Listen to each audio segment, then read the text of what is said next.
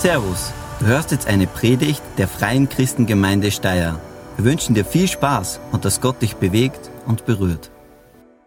Einen wunderschönen guten Morgen auch von meiner Seite, die jetzt alle da sind und die auf dem Livestream sind oder die online nachhören. Ich habe eine riesengroße Freude, dass ich jetzt da eine kleine Andacht halten darf über die Bereitschaft zur Nachfolge, die Berufung der ersten Jünger. Und ich möchte noch kurz beten. Herr Jesus, danke, dass du jetzt da mitten unter uns bist und dass es ein Privileg ist, hier zu stehen und dir nachzufolgen. Heiliger Geist, komm jetzt, du bist willkommen hier unter uns. Sprich durch mich und dass diese Worte, die ich ausspreche, dass die Frucht tragen und dass die Menschen berührt werden von deiner Liebe. Amen. So, ich darf euch jetzt zurück in meine Kindheit mitnehmen, und zwar am 27. Juli 1983. Ich war damals 15 Jahre alt und ich durfte mit der Familie von meiner Freundin äh, mitfahren und den, auf eine Wanderung den Großglockner zu besteigen. Und ich war damals nicht unbedingt so überdrüber sportlich und äh, ja, so große Wanderungen hatte ich noch nicht gemacht gehabt. Und, aber irgendwie war ich abenteuerlustig und ich habe dann zugesagt. Und das erste, als wir dann die Autos dann auf dem Plateau da geparkt haben, dann ging es gleich mehrere Stunden ganz steil bergauf.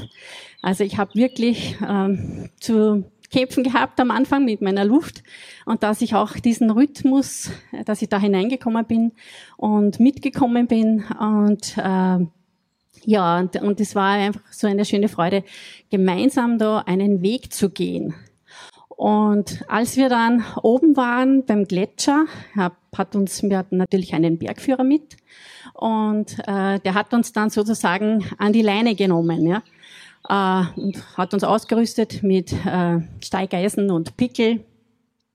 Und ich war ehrlich gesagt, ich war froh, weil ich irgendwo hatte ich Angst, dass ich vielleicht in ein Loch fallen könnte. Und äh, wie sich nachher herausstellte, war das gar nicht so äh, ohne. Als dann eine Gletscherspalte war, es war nicht, nicht viel, aber trotzdem, wir mussten da drüber springen und die Schwester meiner damaligen Freundin, die war 13 Jahre alt und die hat es nicht geschafft, drüber zu springen. Sie ist dann wieder abgerutscht. Aber die, was vorne gestanden sind, die haben sie dann ganz schnell mit dem Seil hochgezogen und äh, es, ist nicht, es konnte auch nicht viel passieren. Aber erschrocken waren wir schon alle. Und wir gingen dann weiter und äh, dann durften wir auf einer Hütte noch äh, nächtigen und am nächsten Tag ging es dann ausgeruht hinauf auf den Gipfel. Und ich muss sagen, es war unbeschreiblich, so eine große Freude, oben zu sein. Und als ich dann wieder nach Hause kam, habe ich natürlich gleich meiner Familie und meinen Freunden darüber berichtet, weil es einfach so wunderschön war. In der Bibel finden wir ganz oft äh, die Worte Folge mir. Und ich möchte jetzt ganz konkret auf Johannes Kapitel 1, Vers 43 eingehen. Und da sagt, steht drinnen, am nächsten Tag wollte Jesus nach Galiläa weiterziehen. Da fand er Philippus und sagte zu ihm, folge mir. Ich habe dann nachgeschaut, die Bedeutung im Internet, was ist Nachfolge? Und das heißt, Nachfolge heißt, unter der persönlichen Leitung einer Person zu stehen. Jemand nachzufolgen bedeutet, eine gemeinsame Richtung zu gehen, ein gemeinsames Ziel zu haben. Nun, wenn jetzt bei uns jemand vorübergehen würde und sage, sagt zu uns, folge mir nach, was würden wir tun? Was würden wir denken? Wie würden wir reagieren? Also ich wäre schon sehr skeptisch. Ich würde mir einfach den Mann einmal genauer anschauen, was er so spricht, was er redet, was er tut. Und dann kann man ja noch immer entscheiden. Schauen wir aber jetzt, was Philippus tat. Und wenn wir uns die Geschichte noch zu Ende lesen, dann sehen wir, dass Philippus seinen Freund aufsuchte, Nathanael. Und er war ganz außer sich und er kam zu Nathanael und sagte, du, ich habe den gefunden, von dem in der Schrift geschrieben steht. Jesus ist es, der Sohn Gottes, aus, äh, Sohn von Josef aus Nazareth. Ja, Nathanael war sehr skeptisch. Was kann denn aus Nazareth etwas Gutes kommen? Und er hat gesagt, nein, komm mit mir. Und er ist mitgegangen, aber er war neugierig, aber trotzdem noch skeptisch. Und sogar Jesus musste ihm dann noch einen Beweis liefern, dass er es wirklich war. Mir stellt sich jetzt die Frage, warum konnte eigentlich Philippus so schnell seine Entscheidung treffen? Ich habe mir das genauer angeschaut und äh, komme zu einem Ergebnis, dass Philippus erkannte die Schrift von klein auf sozusagen. Er wusste, was Mose über ihn geschrieben hat und er vertraute der Schrift. Und vor allem, er hatte ein williges und suchendes Herz. Und er war natürlich auch innerlich aufgeregt, ja, und berührt. Und vielleicht hatte er auch als Kind schon einen Traum, einmal Jesus wirklich zu begegnen. Es gibt doch so Situationen im Leben, die kann man gar nicht, äh, wenn, sie dann, wenn sie dann da sind, dann, dann kann man es gar nicht schnell genug erwarten. Ich weiß nicht, wie es euch geht, aber bei mir war es so, ich habe mich immer, ich wollte immer schon, äh, als ich äh, ein Freund, also als ich meinen Mann, meinen jetzigen Mann kennenlernte, und ich war dann schon so, äh, wann wird er mich fragen? und es war einfach herrlich, als er dann gesagt hat, willst du meine Frau werden? Ja, also das war eine, eine Situation, die ich mir ganz, ganz äh, lange vorher schon gewünscht habe. Ja, also wenn wir etwas in uns tragen, was uns so viel Freude bereitet, dann müssen wir das einfach äh, auch weiter erzählen. Jetzt möchte ich mir noch den Begriff Jünger in der Bibel anschauen. Was ist ein Jünger? Zur damaligen Zeit gab es verschiedene Jünger, die von verschiedenen religiösen Lehrern äh, sozusagen geführt wurden. Von, man nennt sie auch Rabbi. Und äh, eigentlich ist ein, ein Jünger ist ein, ein Schüler, ein Diener. Und es ist ein Privileg, äh, dass wir Jesus nachfolgen dürfen. Und wenn man bedenkt, dass die Jünger dass die drei Jahre Tag und Nacht mit Jesus zusammen waren. Also das berührt mich schon. Sie sahen, was er tat, sie haben gelebt, er hat sie gelehrt. Und äh, ja, ich hatte vor drei Jahren einen Traum. Und da war äh, auf einer, auf einer Wiese waren ganz viele Jünger und Jesus war mitten drunter. Und dann kamen Leute, die krank waren und die haben sie doch einzeln angestellt, dass Jesus für sie betet. Und ich habe so von der Ferne zugesehen, wie er einen nach den anderen gebetet hat, für ihn gebetet hat und die, die Menschen wurden geheilt.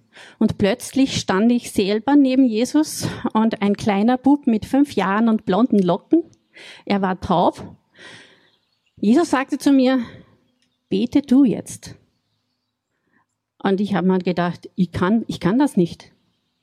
Und in dem Moment rüttelte mein Bett im Schlafzimmer und, und ich hatte das Gefühl, er möchte mich wirklich aufrütteln. Mach es.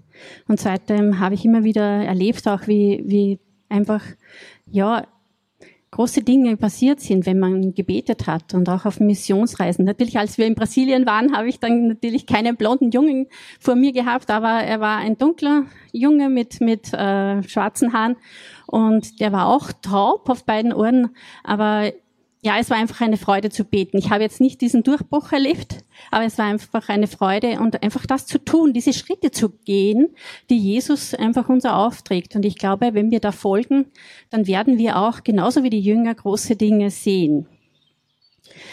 Äh, also die Jünger hatten erlebt, wie das Reich Gottes förmlich hereingebrochen ist und äh, ja, wie den Menschen die Sünden vergeben wurde, wie Dämonen ausgetrieben wurden, wie äh, Krankheiten geheilt wurden und vor allem jedes Mal liest man drinnen, dass eine große Zahl Jesus nachfolgte. Es wurden immer mehr. Wenn wir jetzt rückblickend drauf schauen, die Berufung der ersten Jünger, oberflächlich betrachtet. Ja, die ersten kamen so dazu, dann waren es zwar mal zwölf, aber war es eigentlich gar nicht, waren es nicht viele. Aber wenn man jetzt rückblickt und sieht, was daraus geworden ist, eine Bewegung, eine, eigentlich wird zur größten Bewegung äh, der Menschheit, also dieses, dieses Christentum jetzt. Und äh, das Evangelium, die Botschaft der guten Hoffnung, der Versöhnung, der Vergebung, äh, dass man das auf der ganzen Welt äh, predigt, so lange, bis es alle hören. Das ist unser Auftrag. Und wie gesagt, es ist einfach wunderschön, dass wir auch jetzt, wenn wir Jesus nachfolgen, noch Jünger Jesu genannt werden. Genau, und dies konnte geschehen, weil sich Menschen bereit erklärt hatten, Jesus nachzufolgen. So wie auch der Bergführer, der uns sicher ans Ziel geführt hat, so wird uns auch Jesus sicher führen. Ich möchte jetzt drei Aussagen äh, in den Raum stellen und dich fragen, ob du dich in einer dieser drei Gruppen wiederfindest. Die erste Gruppe. Du hast schon von Jesus gehört, Du weißt, dass du ihn brauchst und bist nun bereit, ihn als Herrn in deinem Leben anzunehmen und dich von ihm verändern zu lassen.